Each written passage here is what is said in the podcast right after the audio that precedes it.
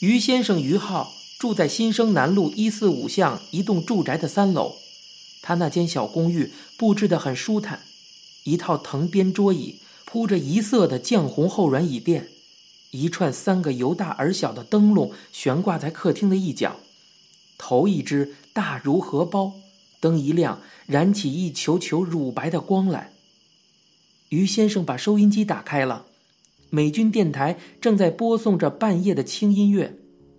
他招手叫我到他的书房里，里面的两只书柜有一只果然全是武侠小说，从老牌武侠王杜庐、卧龙生到后起之秀司马陵、东方玉，通通有了。于先生把王杜庐那部《铁骑银瓶》取出来交给我，指着他那一柜武侠小说说道。青娃，以后欢迎你来这里跟我一同练功哦。万岁！我欢呼道。我们回到客厅坐下，于先生去倒了两杯冰水来过口，吃了辣子，嘴巴很干。我们并排坐在那张藤沙发上，我也脱去了鞋子，盘坐起来。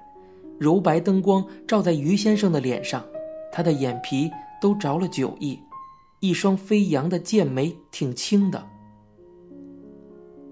于先生，你很像南侠展昭呢。我突然间想起我从前看的《七侠五义》的连环画上南侠展昭的绘像来。于先生呵呵的大笑起来，说道：“哈哈哈哈！你说我像那只玉猫，那么你呢？你是锦毛鼠白玉堂了吗？”“呃，不，不不不，我没有白玉堂那么标致。从前我把我的弟弟叫锦毛鼠。”啊，你弟弟也看武侠小说吗？啊，是啊，我教他看的。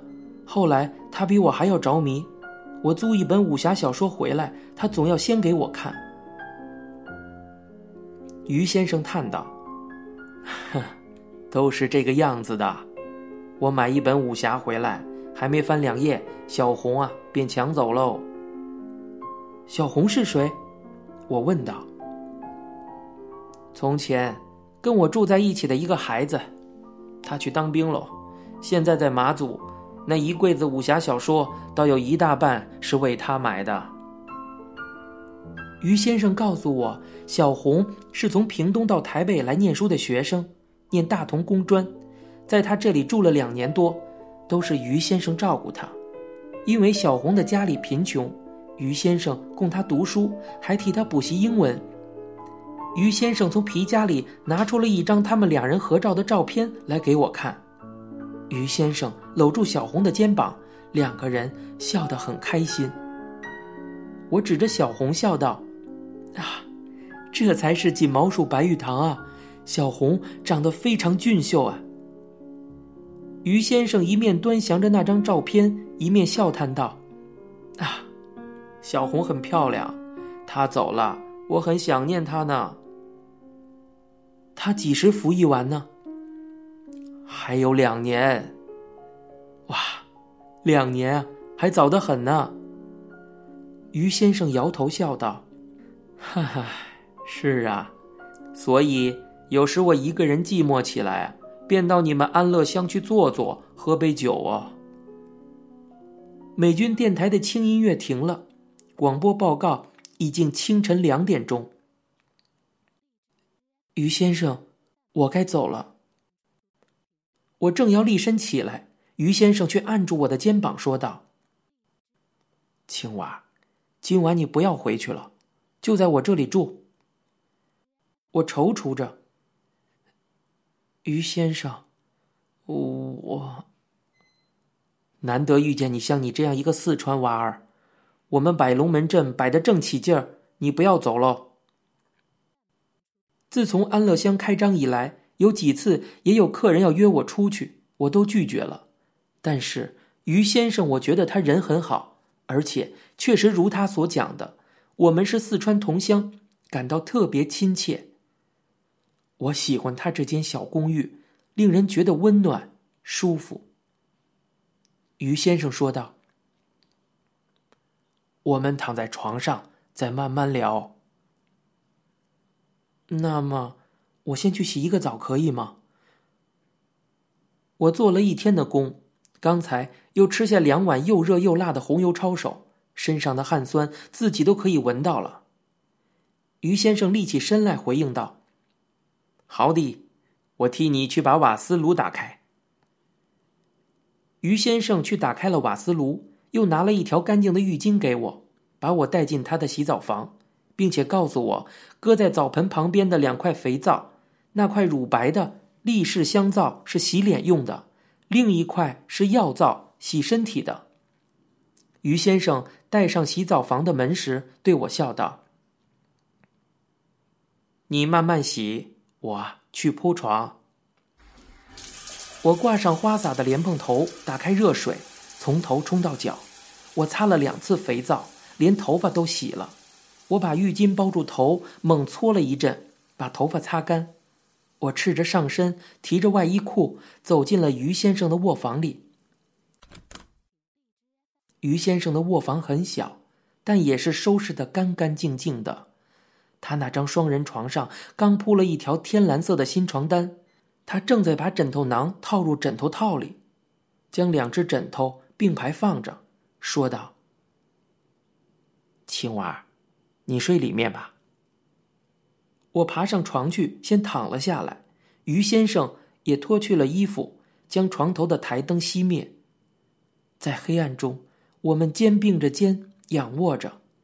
于先生便开始问起我的身世来，我一一的告诉他听：我们那个破败的家，死去的母亲，蒂娃，还有活得很痛苦的父亲。于先生惋叹道。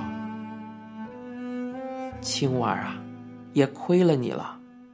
如果你的弟弟还在，也许你就不会觉得这么孤单喽。于先生，要是蒂娃还在，他一定会喜欢你这些武侠小说。《大雄岭恩仇记》，他也只看完前两集呢。有一次，梦里我也梦到他跟我抢武侠小说看，抢急了，我还打了他一拳。于先生。你相信鬼吗？于先生笑了起来。呵 呵我不知道，我没见过。蒂娃死了，我常常在梦里见到他。有一次，我还明明记得握过他的手，他伸出手向我要口琴。哦，口琴？是啊，是一管蝴蝶牌的口琴，我送给他的。他生日，我买给他的礼物，他要讨回去呢。哈哈，大概你已迷了心，所以常常梦见你的弟弟吧。可是，我从来没梦见过我的母亲。她活着的时候很不喜欢我，所以大概他死了也不要见我吧。不会的，青娃，你呀，不要胡思乱想喽。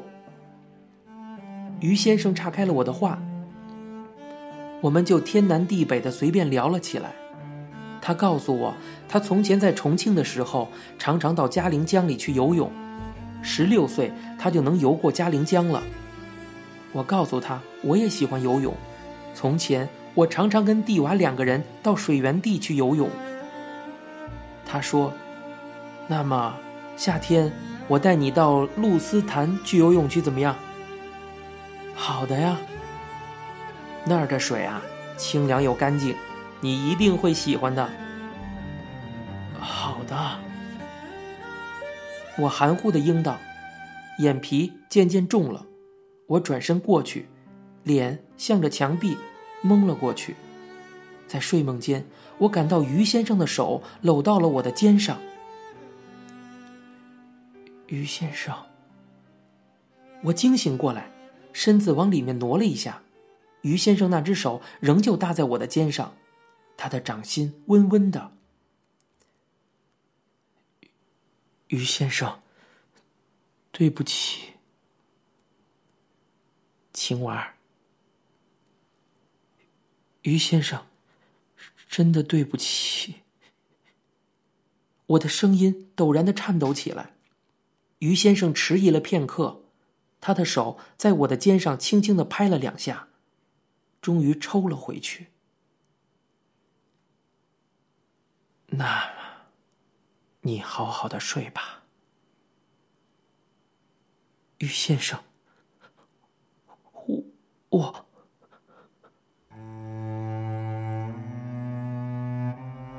一阵不可抑制的心酸，沸沸扬扬的直往上涌，顷刻间，我禁不住的失声痛哭起来。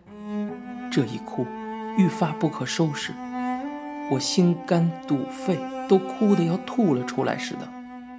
这几个月来，压抑在心中的悲愤、损伤、凌辱和委屈，像大河决堤一般，一下子宣泄出来。于先生。恐怕是我遇见的这些人中最正派、最可亲、最谈得来的一个了。可是，刚才他搂住我的肩膀那一刻，我感到的却是莫名的羞耻，好像自己身上长满了疥疮，生怕别人碰到似的。我无法告诉他，在那些又深又黑的夜里。在候车站那里，下流客栈的阁楼上，在西门町中华商场那些闷臭的厕所中，那一个个面目模糊的人在我身体上留下来的污秽，我无法告诉他，在那个狂风暴雨的大台风夜里，在公园里莲花池的亭阁内。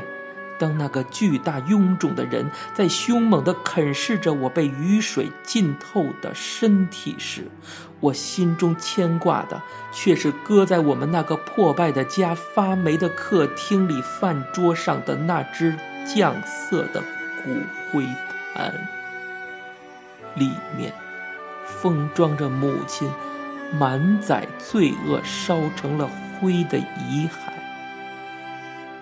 于先生。一直不停的在拍着我的背，在安慰我，可是我却越哭越悲切，哭得更加猛烈起来。您现在收听到的是由白先勇原作、一辆松鼠播讲的《镊子》。